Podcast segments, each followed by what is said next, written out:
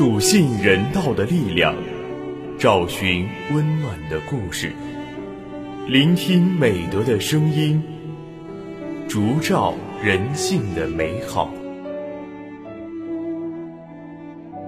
每晚十点，博爱夜读为你打开中国人的情感读本。人间有情，唯爱永恒。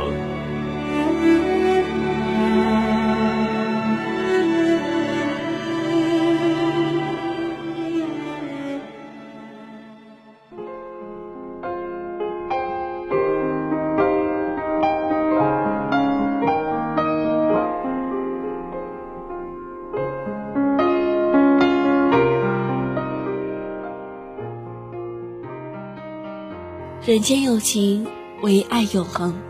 大家晚上好，欢迎收听今晚的博爱夜读，我是今晚的主播李小水。那在今晚的节目中呢，我将为大家推荐由周霞撰写的文章《活在莫兰迪色系里》。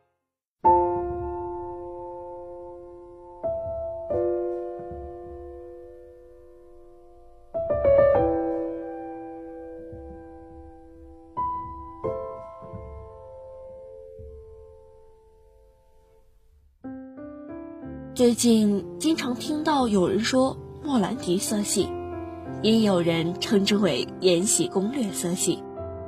然而，我却一直没有闲情逸致的去追剧，只是大概的了解了这个色系的特点。原来，这种神秘高冷的灰色调是一种饱和度降低的颜色而组合的，低调、慵懒、宁静、高雅。莫兰迪又是谁呢？我在网络上一番搜索后才知道，莫兰迪是意大利的一位画家，一生都是热衷画身边的静物以及周边的景色。他与世无争的精神气质融于绘画中，形成了他在用色上的独特灰色调。我浏览着莫兰迪的作品。那种笼罩着灰灰蒙蒙的画，可以让人的心境平缓柔和。相比于大红大紫的光彩耀目，我更喜欢无边的宁静。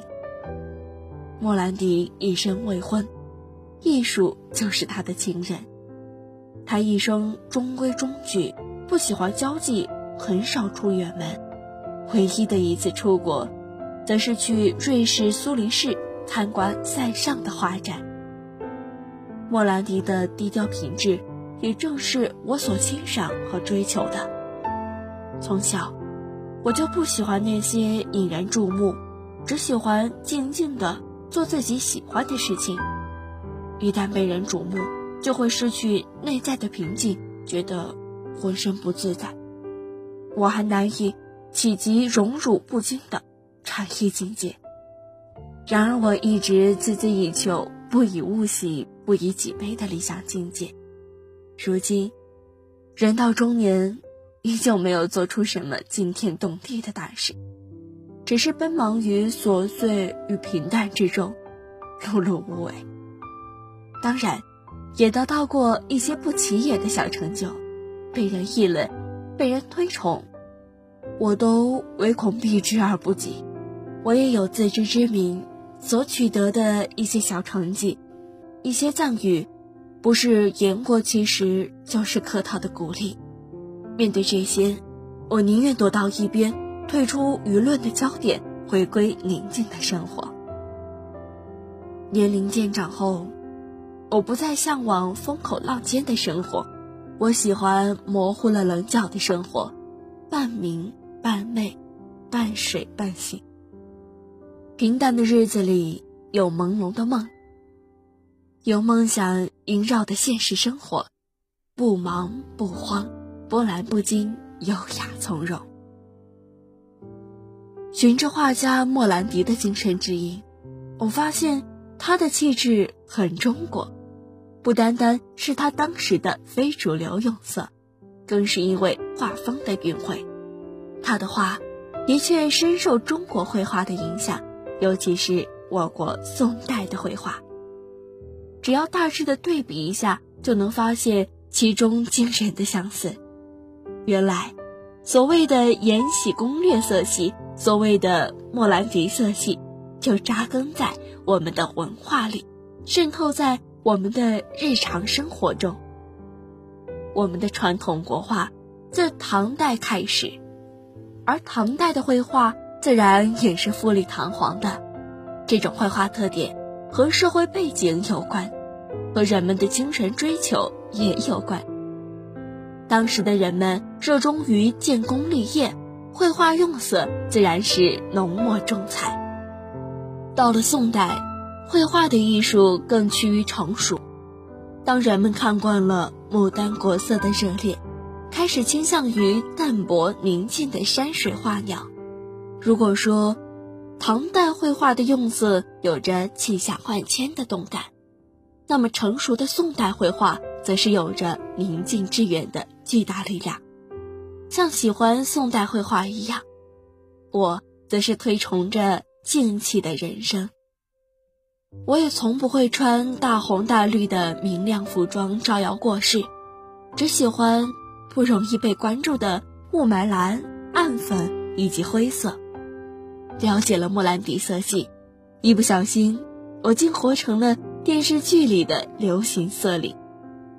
不经意间，我已经走进了古老的传统文化里。朋友小聚，当年风光无限的朋友。已经不似当年笑得张扬，他的感叹里，有绚烂之极归于平淡的顿悟，有波澜壮阔之后无边的宁静。这种宁静，在我看来，却是有着雷霆万钧的无敌力量。繁花与硕果，是人生盛气的馈赠，而低调和宁静，是生命。最本真的状态。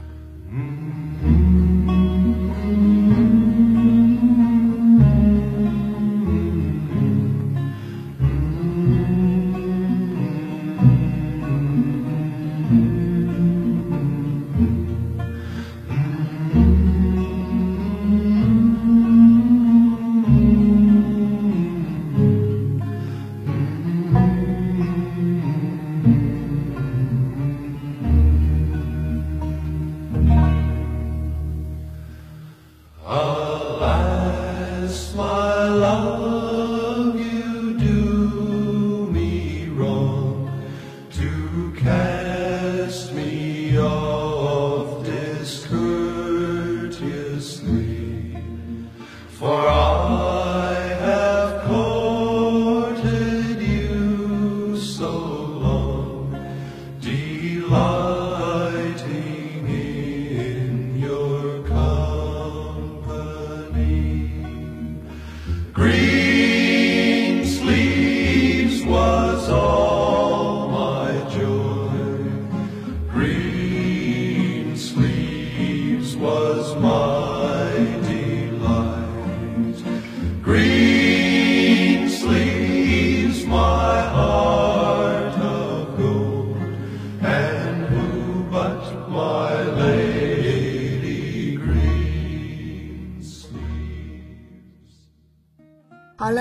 上就是今晚博爱阅读的全部内容。